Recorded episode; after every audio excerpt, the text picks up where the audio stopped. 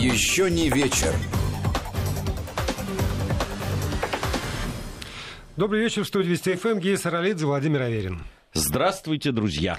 Мы с Гией, как всегда, будем обсуждать события, которые показались нам самыми важными сегодня, и вас призываем присоединяться к этому процессу. Сюда можно написать с помощью WhatsApp и Viber на номер 8 903 170 63 63 8 903 170 63 63. Это для тех, кому удобен WhatsApp и Viber. Либо э, с помощью э, смс-портала Платные смс на короткий номер 5533, слово «Вести» в начале текста, и ваша смс окажется у нас на экранах. А, ну что, по поводу выступления президента несколько слов. А, ну, во-первых, по ситуации с коронавирусом были сказаны слова. А, Все-таки в меня вселяет надежда, что а, и президент, в том числе и другие руководители нашей страны и имеющие прямое отношение да, там, к э, здравоохранению, говорят о том, что есть все надежды избежать такого да, жесткого э, жестких каких-то карантинных мер, я очень, честно говоря, на это рассчитываю. Но при этом и президент, и все остальные люди, сегодня выступавшие по этому поводу, подчеркивают, что сделать это можно будет только в одном случае, если граждане проявят ну, граждане организации разнообразные, проявят бдительность и будут э, соблюдать все те меры предосторожности, на которых настаивает Роспотребнадзор, как то масочно-перчаточный режим в общественных местах, э, ну и, наверное, те рекомендации, которые Москва объявила, максимальное количество работников из возможного без ущерба для производственного процесса на удаленку, люди 65 плюс и люди с хроническими заболеваниями остаются дома. И тут я бы еще напомнил, что э, возобновляется работа социальных и волонтерских всяческих служб, и люди, которые там решат, что им лучше оставаться дома, вполне могут рассчитывать вновь на доставку лекарств, э, продуктов питания, там, не знаю, кормов для животных, всего чего угодно, все, что нужно, прямо к порогу собственной квартиры. Но, но, но опять же, это Москва. Да, но э, при этом слава богу, не, не запрещают людям гулять, там, выходить на свежий воздух и так далее. Пока. Это, это, это важно. Пока. Это важно. Ну, будем надеяться, что и не придется. И э, вот Володя отметил до, до эфира еще одну важную э, вещь, о которой президент говорил, это по поводу э, жилья. Это действительно одна из самых таких острых да, тем, вопросов, просто знаю это по, по своей там, общественной деятельности, так скажу, да, вот эти, эти вопросы э, обеспечения жильем э, достойным, это, конечно, Э, Причем она такая многогранная. Есть люди, которые просто вынуждены снимать, у них нет возможности да, приобрести собственное жилье. Есть э, люди, которые просто проживают в ветхом жилье, ну так, и так далее. Да, там есть проблемы тех, кто купил, да, ипотечных вот этих э, историй. Вот. Э, это очень важная вещь. Это вообще, э, э, что касается жилья, на мой взгляд, это вообще одна такая фундаментальная вещь, от которой тянет за собой очень многие вопросы, в том числе демографические, кстати. Вот. Потому что на первом плане, там, одно из первых ответов, что когда спрашивают, вот, что э, нужно сделать, прежде чем там, вот, у вас родится первенец и так далее. Там стоит одно из первых, это собственное жилье. Ну, это первенец. А если говорить об этом коэффициенте, который гарантирует увеличение численности ну, населения, когда обязательно там 2,7 десятых должно быть, вот третий ребенок гарантия того, что численность населения будет пребывать в каждой семье, то, конечно, на там, 25 квадратных метрах в студии никто себе позволить этого не может. Да, конечно. Ну, вот, а теперь самая, наверное, сложная часть нашей программы – это конфликт боевые действия, война, тут очень разные. По ну, по, судя по масштабам, слова. я тебе могу сказать, это война, конечно. Причем она такая э, полномасштабная абсолютно война. Я не знаю, сколько еще это продлится. Здесь расходятся какие-то оценки экспертов, но склоняются к тому, что все-таки она не будет затяжной, это не может э, позволить себе ни одна, ни вторая сторона, ну, как считают политологи. Но, знаешь, я, я вчера вел большой стрим на канале Соловьев Лайв, который был посвящен как раз, да, вот этим, этой эскалации. Мы разговаривали с представителями Армении, Азербайджана, причем не с одним и не с двумя. Да, целая программа была посвящена, причем там были и журналисты, и общественные деятели, и политические там представители партий различных, в том числе и оппозиционных. А, и меня, конечно, удручает. Вот э, удручает такая, знаешь, а, ну, такая готовность воевать. Понимаешь, вот готовность, э, э, ну вот что, а что делать? Ну, значит, будем воевать. Вот так. До какого момента? Вот ну, у меня вот, всегда вот вопрос возникает. До какого момента, ребята, вы все готовы воевать? Ну, знаешь, на самом деле достаточно быстро наступает момент, когда вот этот первый такой да, раш проходит. Но, с другой стороны, вот эта вот такая затянувшаяся пауза, как, да, затянувшаяся без времени, да, там, 30 лет, да, в 94 году перемирие было достигнуто. Не мир, перемирие. Это 94 год. У нас а, да, на дворе 2020. Вот, поэтому, а, конечно, вот именно э, и с одной стороны уже Времени много прошло, и, понятно, наверное, уже многие не помнят э, или так подстерлось в памяти. Вот все, те, все что, да, и, и, и как все это происходит, и что это за собой влечет. А вот, и, э, и, конечно, ты знаешь, э, даже вот первые, да, первые сообщения, да, там погибшие уже среди мирных граждан и так далее, и первые кадры, да, уже э, и, с, той, и с другой стороны, э, да, бомбардировок, обстрелов снарядами мирных э, каких-то объектов, они, конечно, на мой взгляд, должны людей немножко отрезвить. Но пока, вот я говорю, вот очень долго, два, два с половиной часа вчера мы говорили с людьми, и у меня просто гнетущее впечатление. Ну, понимаешь, вот с одной стороны, это а, там, два конкретных государства, которые, или люди, населяющие их, там, граждане этих государств, которые готовы воевать. С другой стороны, есть огромный мир вокруг. И когда, скажем, Эрдоган открытым текстом говорит, пришла пора Армении вернуть азербайджанские земли, и Азербайджан, ну вот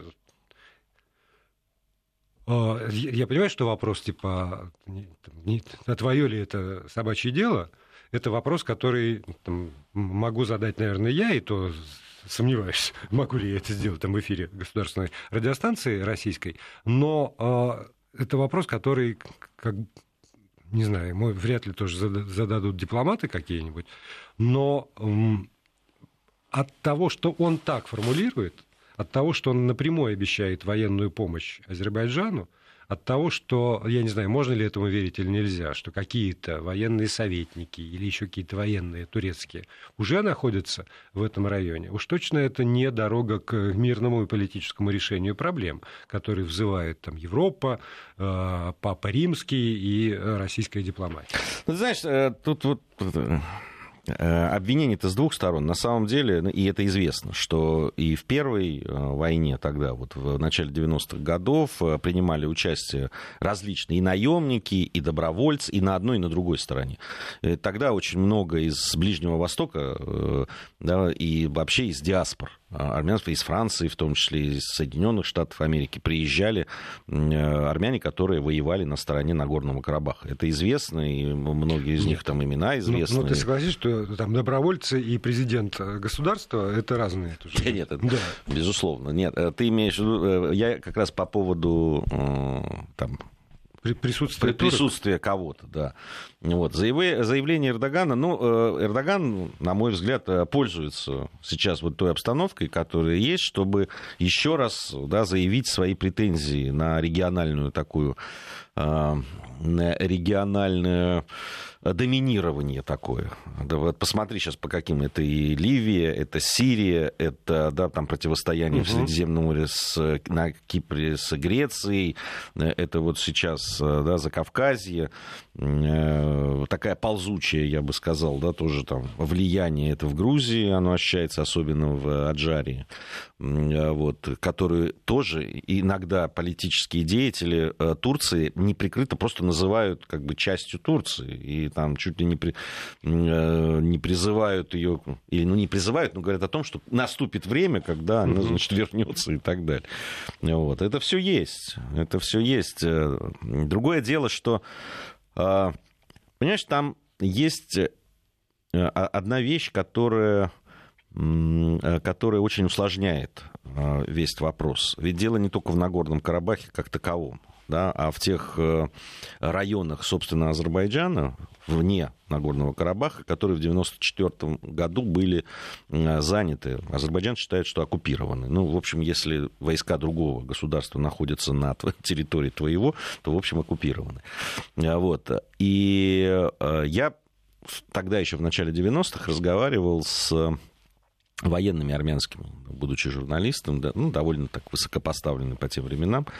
И э, я спрашивал, ну, а, собственно, что будет вот с этими территориями? Потому что тогда э, они говорили о том, что это такой некий пояс безопасности. И вот мы, когда мы добьемся того, что уже не будет опасности нападения на Нагорный Карабах, и он будет э, там признан, они тогда считали кем-то там и так далее, то вот тогда мы будем разговаривать. И вообще это как такой рычаг, как инструмент да, так уже дипломатических э, переговоров, да, вот мы будем иметь возможность манипулировать этим, то есть, ну, вот, соответственно, да, там, вот вы признаете что-то, а мы тогда освободим, и, тогда и так далее. Но это вот было там, в начале 90-х, да, в 94 году, когда это все э, происходило. Вот прошло столько лет, а э, они как были оккупированы, эти территории, так и, оста... и так и остаются вот, а соответственно там, беженцы из этих э, э, территорий и так далее. Вот. Есть э, резолюции ООН по этому поводу.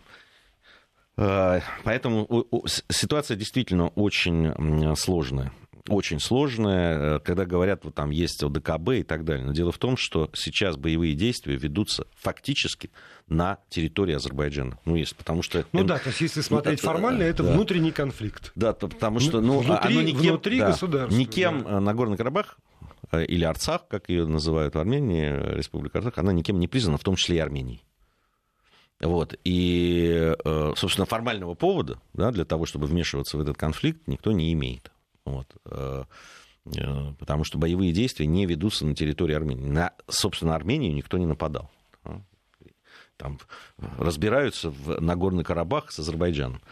Вот э, такая вот достаточно запутанная, наверное, для многих такая ситуация. Вот, но э, там идет полномасштабная сейчас война, и чем это закончится, очень трудно сказать. Дело в том, что ну, э, региональные да, там страны, ну та же Грузия, например, там просто сейчас, э, я посмотрел выпуски новостные, э, там не, ну, очень по этому поводу переживают. Ну, конечно, потому что любая война это всегда еще и, ну, то есть мало того, что неприятно, что рядом с тобой, это еще действительно огромные потоки беженцев, которые там люди снимаются с места, их надо принимать. Куда? Как показал опыт начала 90-х в Грузию. Да, при том, что есть компак... Грузию, компактные э, да. места проживания армян и азербайджанцев на территории Грузии. Потом э, дело в том, что ну, единственное связывающее звено да, между Россией и Арменией это ну, автомобильная, дорога, автомобильная да. дорога, да, которая идет через Грузию. Там и газопровод, и, и э, там, и, если авиация, да, военно-транспортная авиация, если вот сейчас там даже есть схема, по которой из Ростова Э, на Дону летят а, а, авиатранспорта в э, Армению. Это, надо, это очень, так, знаешь, такой крюк вокруг Азербайджана, Грузия, облетая все вот так вот, э, они залетают, то есть они чуть ли не в два, может даже больше раз увеличивается полет.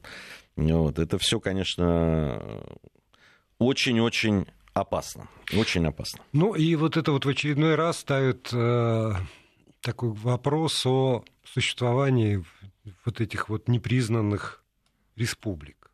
Потому что какое-то время, наверное, кажется, что ну там, ну, ну что, ну уже не, не один десяток лет Существует Приднестровье, существует та же Абхазия, та же Южная ну, Осетия. Южная, Южная Осетия и Абхазия все-таки частично признаны. Они признаны Россией, и это сразу меняет э, статус и меняет э, э, расклад сил, как ты да, понимаешь. То есть я, я думаю, что у людей, которые там очень, очень хотят что только благостную картину рисовать. Есть аргумент, а вот посмотрите Кипр, где есть э, Северный Кипр и Южный. Да, они воевали, потом много-много лет было вот такое как бы безвремени, а потом мы же видим, как там стену снесли, и контакты налаживаются, и контакты налаживаются вот ровно до того момента, пока не обнаружится газовое месторождение. Э, на, вблизи границ э, там, Северного Кипра. И дальше начинается совершенно другое противостояние. Это всегда э, мина такого замедленного действия. Всегда. Да, это, это правда. Это, пример Кипра очень хороший пример, потому что там действительно ну, и благ... вся Европа над этим работала и подталкивали, с одной стороны, Грецию и Северный, то есть и Кипр, и с другой стороны Турцию. Там и, и фактически, практически уже подошли же к решению этого вопроса, э, но э, вот в последний момент все сорвалось. И, и не без, конечно, вмешательства да, и с одной, и с другой, другой стороны. стороны. Конечно. Да. Да. Вот, и, и с одной стороны Греции, с другой стороны Турции.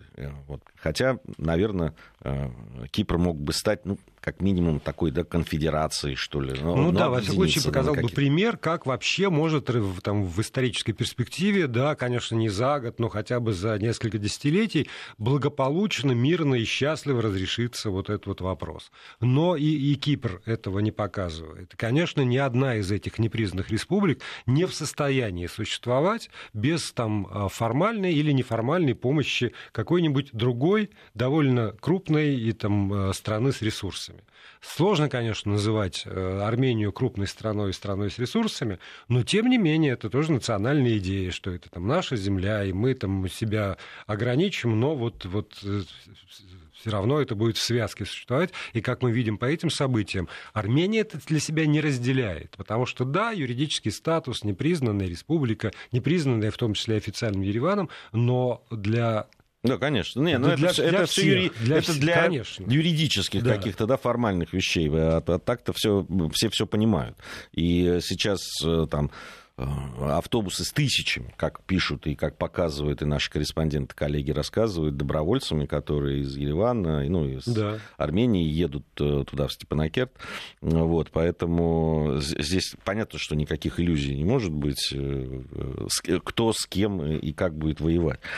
Вот. Другой вопрос, что, э, понимаешь, ну, тот же Кипр, там были такие локальные столкновения, ну, скорее там драки, которые иногда заканчивались даже там, ну, э, погибшими, но не было таких боевых действий, э, потому что все эти годы, да, десятилетия, на самом деле на линии соприкосновения постоянно шли там снайперские дуэли, обстрелы из различных видов оружия и так далее.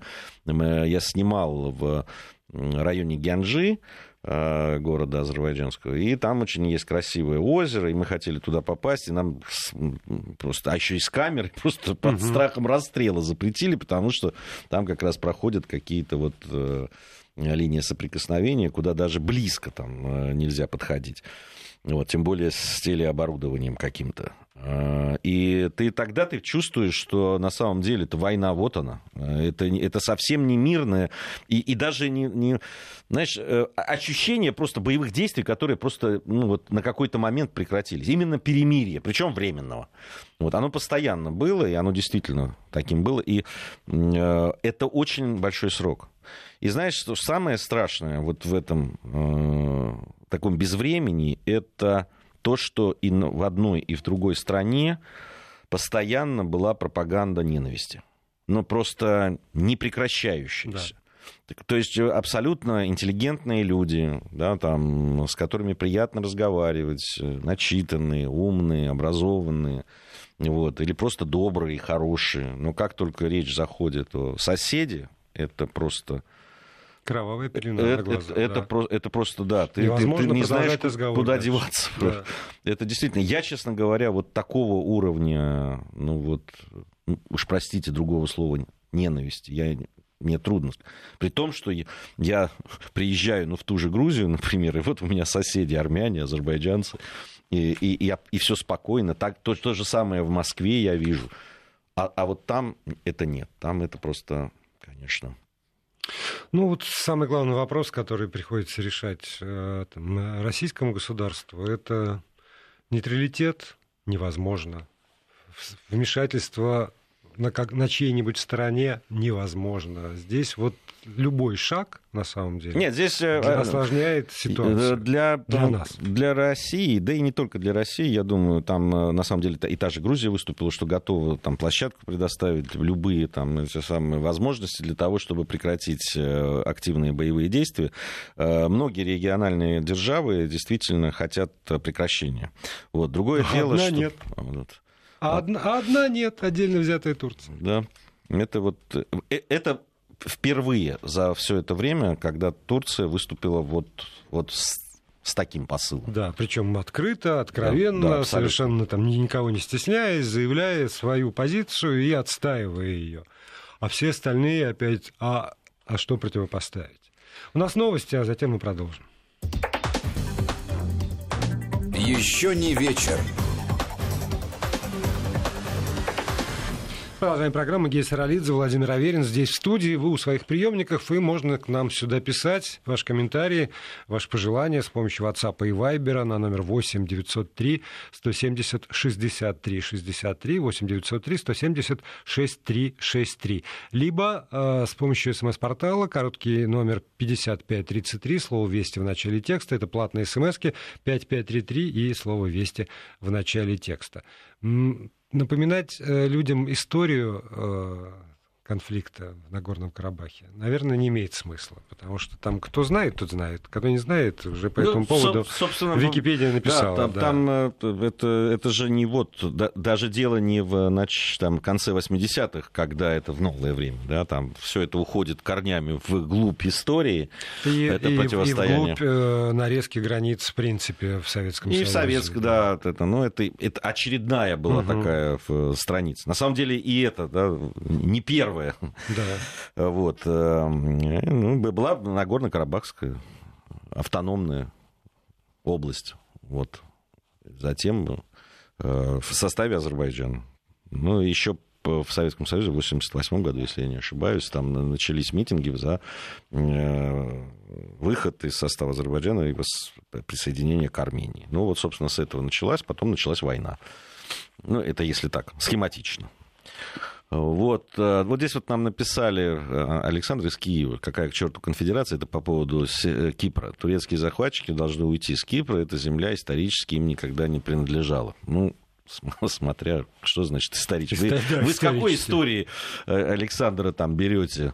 Вот, потом есть, если вы не знаете, турки-киприоты. Ну, вот прям вот так их и называют. Турки-киприоты, которые жили на территории это тоже был конфликт, э, после которого, значит, э, был разделен Кипр, соответственно, на северную часть и южную. И вот э, с тех пор ну, такая, ну вот, уйти. Ну вот они не захотели уйти. Вот они остались. Здесь же нет, вообще это не аргумент. Исторически это, это, это ни для кого не аргумент. Потому что если уж исторически, то тогда, значит, древним грекам принадлежало все побережье Средиземного и Черного моря, а все остальные вон оттуда. Да, Дай, да, дайте да. все Греции. Ну так вот, если исторически. Да, ну причем а, и до, до греков они тоже кому-то принадлежали, тоже, да, хочу да, сказать. Да, но про это мы как бы как цивилизация про это как бы не очень помнит. И поэтому, да, вот что мы принимаем за точку отсчета. Так можно любую совершенно, любую точку на земном шаре ткнуть пальцем и дальше начинать копать. Кто там исторический, кто не исторический, кто позже, кто раньше. Да, вообще было какими... великое переселение народов, и вообще народы перемешивались, некоторые исчезали, некоторые появлялись э, э, шла ассимиляция и так далее. Вообще очень сложные процессы, надо сказать, проходили. Если вот так вот исторически кому что принадлежало, я это можем далеко зайти. Ну и вообще, действительно, мир изменился вот по поводу исторических предпочтений и разночтений. А, значит, э, у нас э, в нашей стране Рамир, а так еще международное сообщество исследовательских компаний Global NR провели исследование, и, чтобы выяснить, как в разных странах относятся к даже не к работающим женщинам, а, а наверное, к праву или к обязанности женщин работать. И вот выяснилось, что а, с тем, что женщины не должны работать, согласны полностью или с оговорками 18% россиян.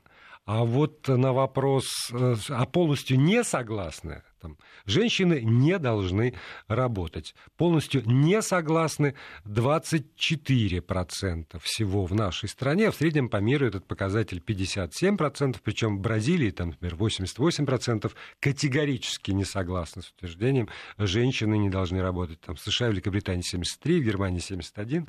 А вот самое, ну, там, на, на, настаивают на том, что это ложь, женщины не должны работать, это ложный посыл, а, по миру больше, чем у нас.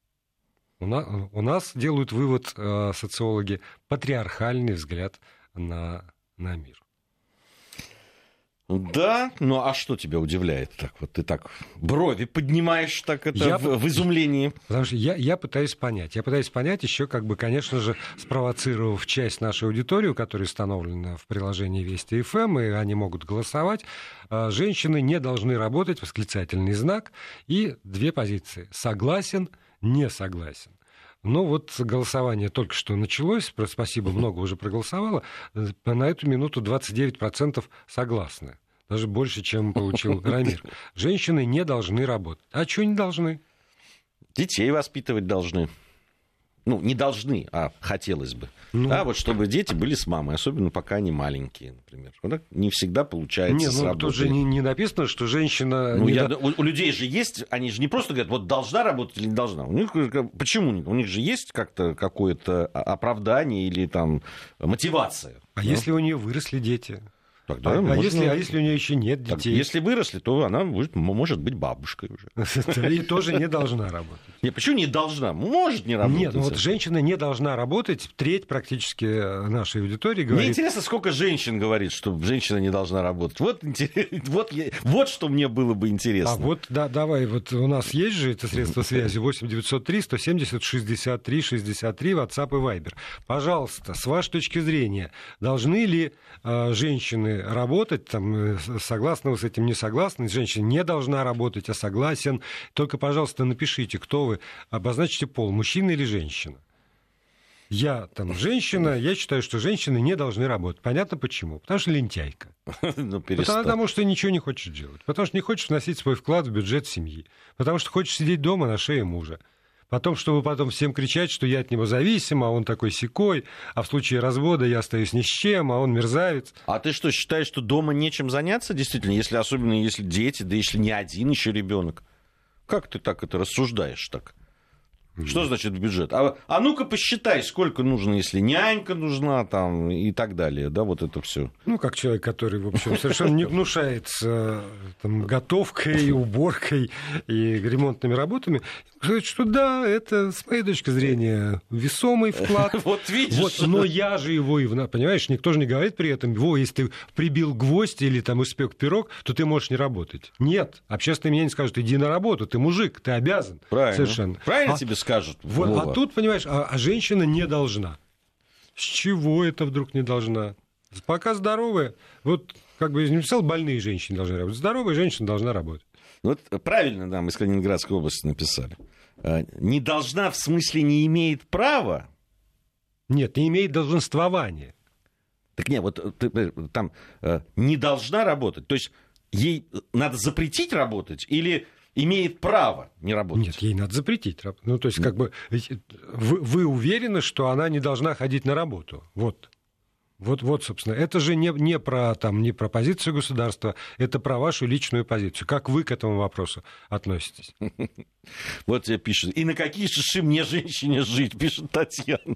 Видишь, сейчас и хотели бы, может быть, не работать женщины. Есть дома чем заняться, наверное, но современная жизнь не дает такой возможности. Вот Фаина нам пишет, женщины должны работать. Нам напоминают, что мужчины и женщины рождаются одинаковыми. Да.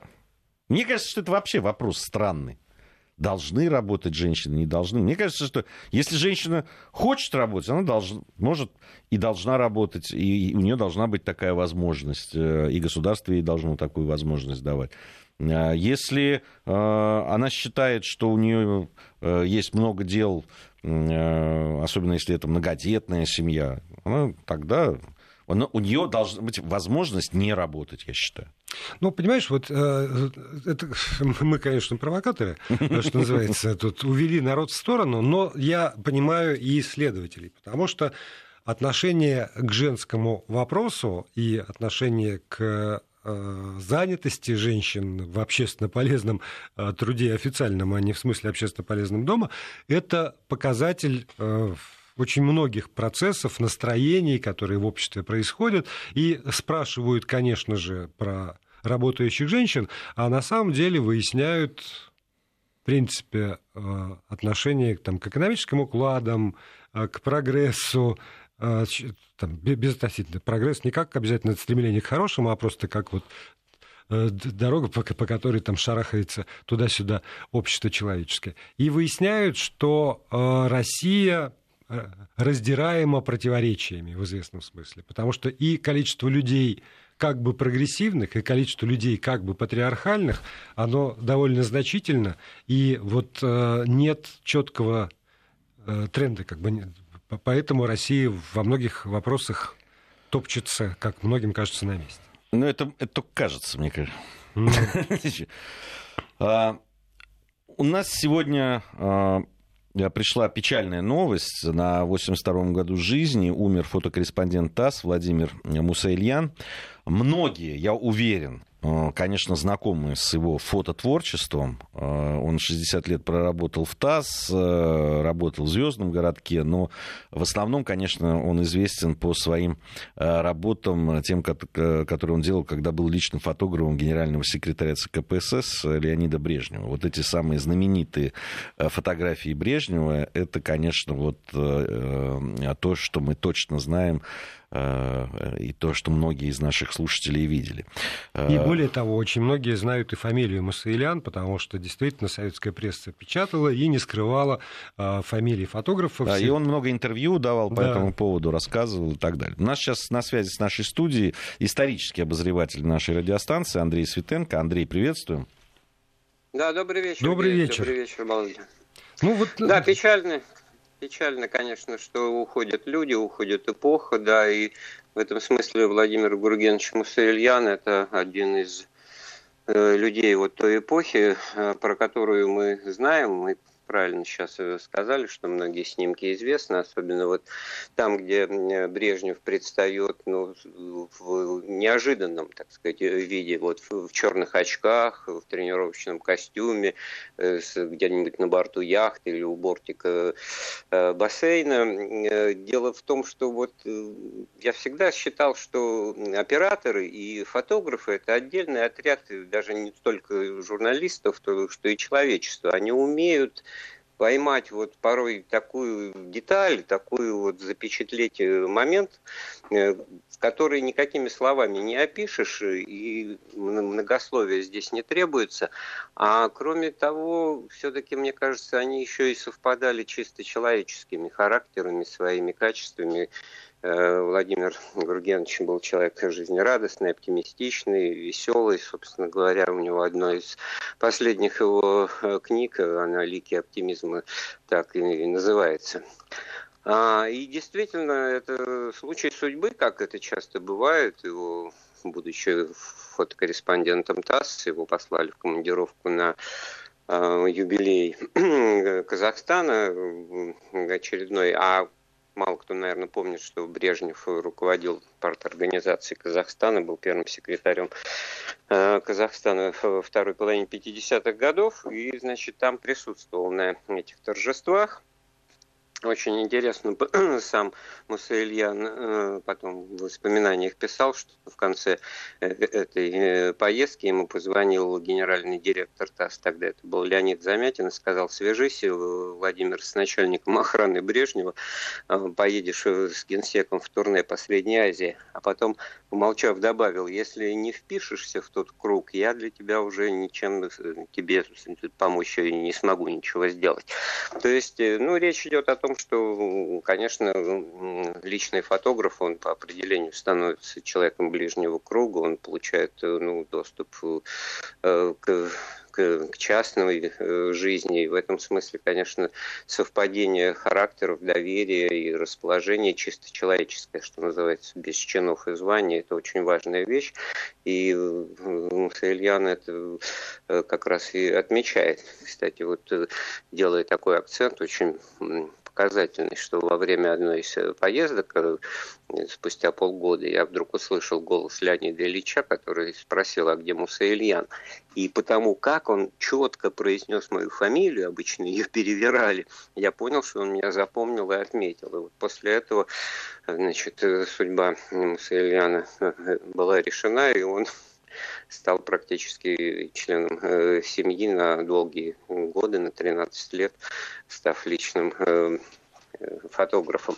Удивительно еще то, что вот многие фотографии, ведь тогда эпоха-то была, в общем, помпезная, торжественная и официальная, официозная, не афишировались вот эти вот снимки частной жизни, снимки в кругу семьи, э, с, с, даже вот фотография Брежнева с Сусловым на трибуне Мавзолея. Вот если я сейчас просто смотрю на эту фотогалерею работ Муссельяна, удивительно вот э, поймать вот разговор абсолютно не э, каменных, значит, э, не с каменными лицами, не вот в этой торжественной позе, значит, приветствую массой народ, а два человека, которым есть о чем поговорить, стоят на трибуне Мавзолея, обмениваются какими-то, скорее всего, ну, совершенно далекими от большой мировой политики соображениями и выглядят просто как Андрей, нормальные Андрей, живые простите, люди. я хотел как раз вот по этому поводу э, уточнить тебя, потому что э, я думаю, что, ну, там Гей с этого начал, фотографии Брежнева, вот он на рыбалке, вот он там э, в, как, в какой-то более-менее неформальной... Да, за, за рулем автомобиля да, американского да, вот, и это, это фотографии, которые мы узнали уже, что называется, после перестройки, или после. это те фотографии, которые печатались все-таки в советской официальной там, газете «Правда», э, и, и такие фотографии Брежнева тоже тогда были, не только на трибуне съезда? Нет, тогда так, э, в, в официальной прессе такие фотографии а, нет, не печатались, это стопроцентно, абсолютно, конечно.